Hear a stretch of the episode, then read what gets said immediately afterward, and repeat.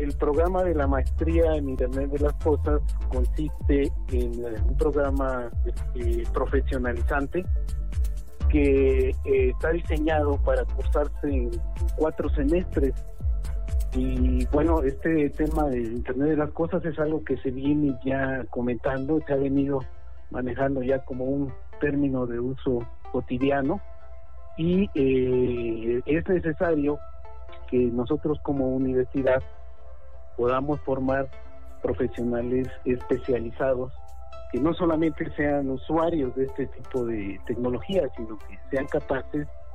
de eh, desplegar soluciones, diseñar soluciones y aprovechar todos los beneficios que esta nueva oleada del Internet nos trae. El programa